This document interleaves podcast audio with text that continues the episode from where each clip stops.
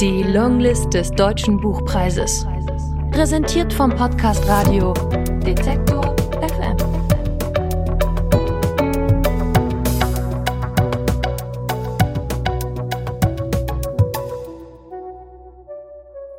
Aus Andreas Stichmann Eine Liebe in Pyongyang. Gelesen von Michelle Kolberg. In einer Sommernacht zu Beginn des 21. Jahrhunderts reisten zwei Dutzend Berliner Kulturmenschen zur Eröffnung einer deutschen Bibliothek nach Pyongyang. Der Anschlussflug in der chinesischen Grenzstadt war ohne Angabe von Gründen ausgefallen.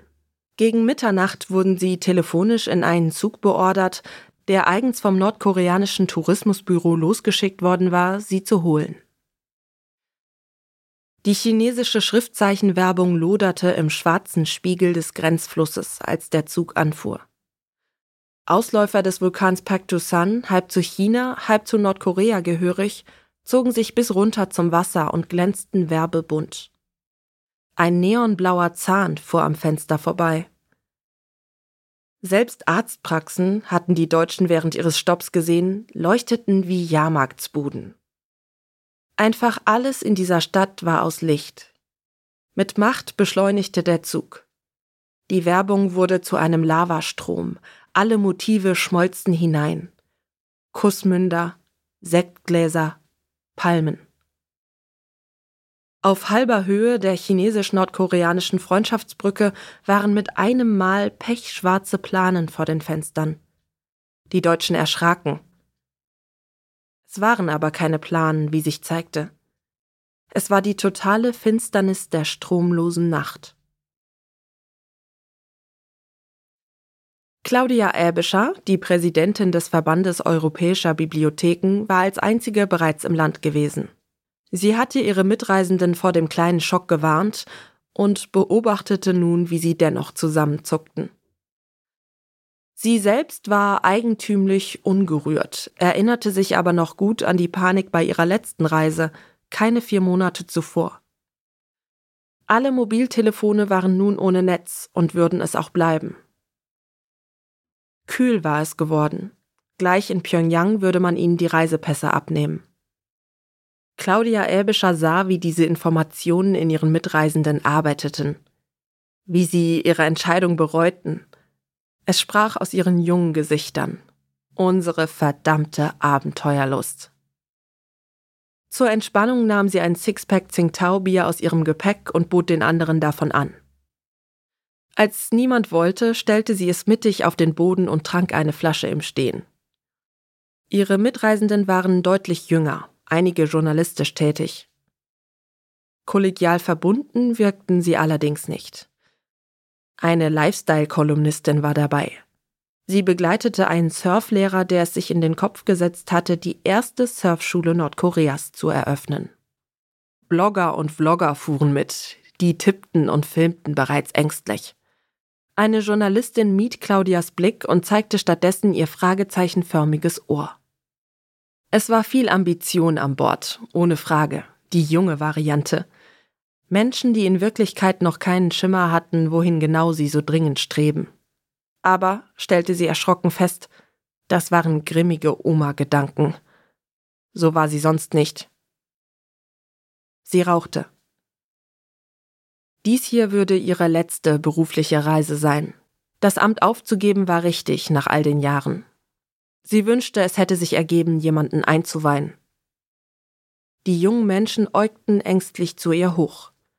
Sie schienen sich beruhigende Worte von ihr zu wünschen.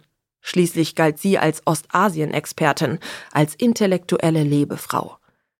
Die Sachbuchautorin, Ex-Taxifahrerin aus dem Osten. Eine, die sich durchgebissen hatte, so zumindest ihr Ruf. Also erzählte sie ihnen von dem Kyoksul-Turnier, das sie bei ihrem ersten Aufenthalt in Pyongyang hatte ansehen dürfen. Sie habe die Kampfkunst selbst praktiziert, bis ihre Bandscheibenvorfälle dem ein Ende gesetzt hatten. Sie erzählte von der Umgänglichkeit der Nordkoreaner. Ja, zuvorkommend seien sie ihr begegnet. Sie seien außerdem sehr dankbar für jedes Interesse an ihrem Land. Mehr, mehr Beruhigung, äugte es zu ihr hoch. Als Feindin des Sitzens sprach Claudia zu ihren Mitreisenden runter. Sie würden ja auch nicht das wirkliche Land sehen, nur das Theaterstück Pyongyang. Und in diesem Pyongyang der Ausländer, da gäbe es zwar überall Militär, aber auch, naja, Normales. Schneider, Ärzte, Papierpflegespezialisten, Glasbläser, Tierpräparatoren. Ja, es gäbe neuerdings sogar Staus, erzählte Claudia. Sie war von einem der vielen kundenlosen Taxifahrer stolz darauf hingewiesen worden. Und Kinder gab es, fiel ihr ein. Kinder, die rutschen auf den Rüsseln hölzerner Spielplatzelefanten in normalen, nur eben nordkoreanischen Sand. Und vor den Toren der Stadt könne man sich die normale nordkoreanische Armut anschauen. Das Arbeitslager dort stehe dem Besucher offen, zumindest dienstags. Dienstag sei dort Tag der offenen Tür. Ein kleiner Witz. Wurde nicht honoriert, wie sie sah. Später hatten die meisten Mitreisenden die Augen zugemacht. Ihre Oberkörper ragten dunkelgelb angeleuchtet aus dunkelgelbem Gepäck und wurden vom Zug leicht hin und her geschaukelt. Geschmackvoll schlicht waren die jungen Leute gekleidet, weiche Gesichtszüge, gut sitzende Frisuren. Es war eine schöne und passive Generation, die sich da ins Erwachsensein hineinschaukeln ließ. In der Spiegelung der Scheibe hatten sie etwas von lagernden Puppen. Schweflich dämmerte der Morgen. Claudia sah Kinder in zeltgroßen, dreckstarren Armeejacken am Rand einer Siedlung stehen, sah Maschinengewehre an einer Mauer, auf einem Feld graste ein bejochter Ochse. Was sie dann sah, verstand sie erst nicht ein Gesicht vor ihrem eigenen. Es war weiblich, asiatisch und drückte Erstaunen aus.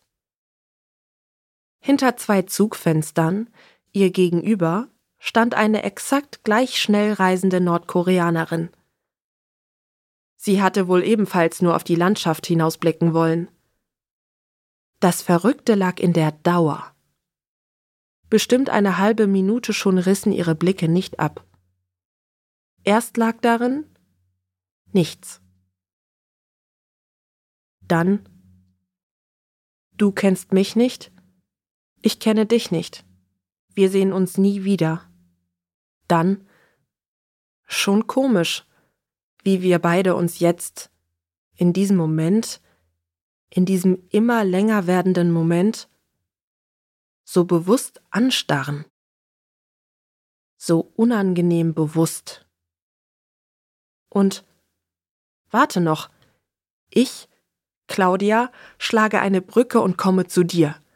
Wir bleiben einfach in diesem Moment und teilen und tauschen unsere Leben. Was für ein Unsinn, dachte Claudia im nächsten Moment. Erst diese Oma-Gedanken und jetzt Kinderfantasien.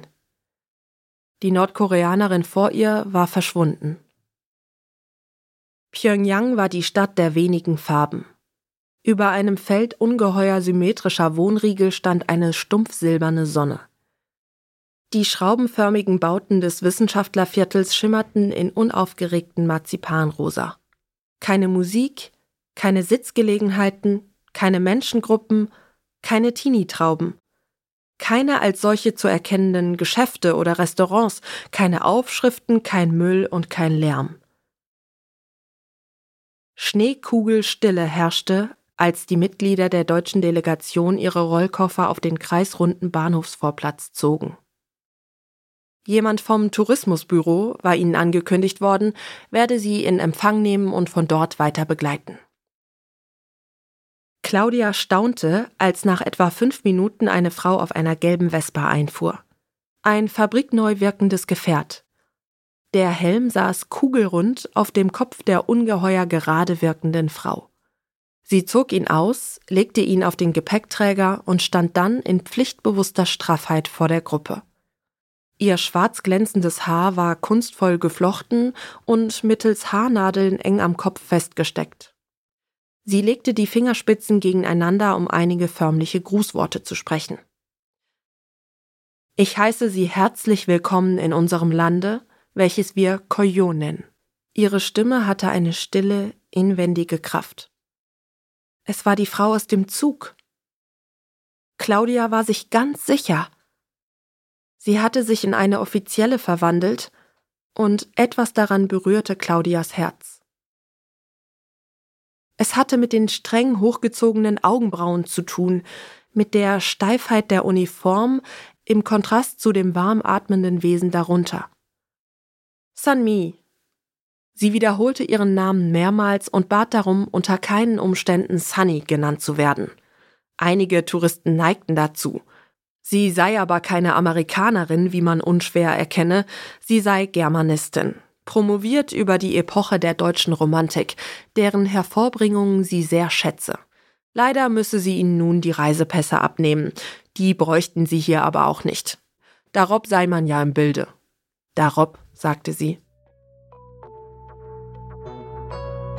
Die Longlist des Deutschen Buchpreises. Präsentiert vom Podcast Radio Detektor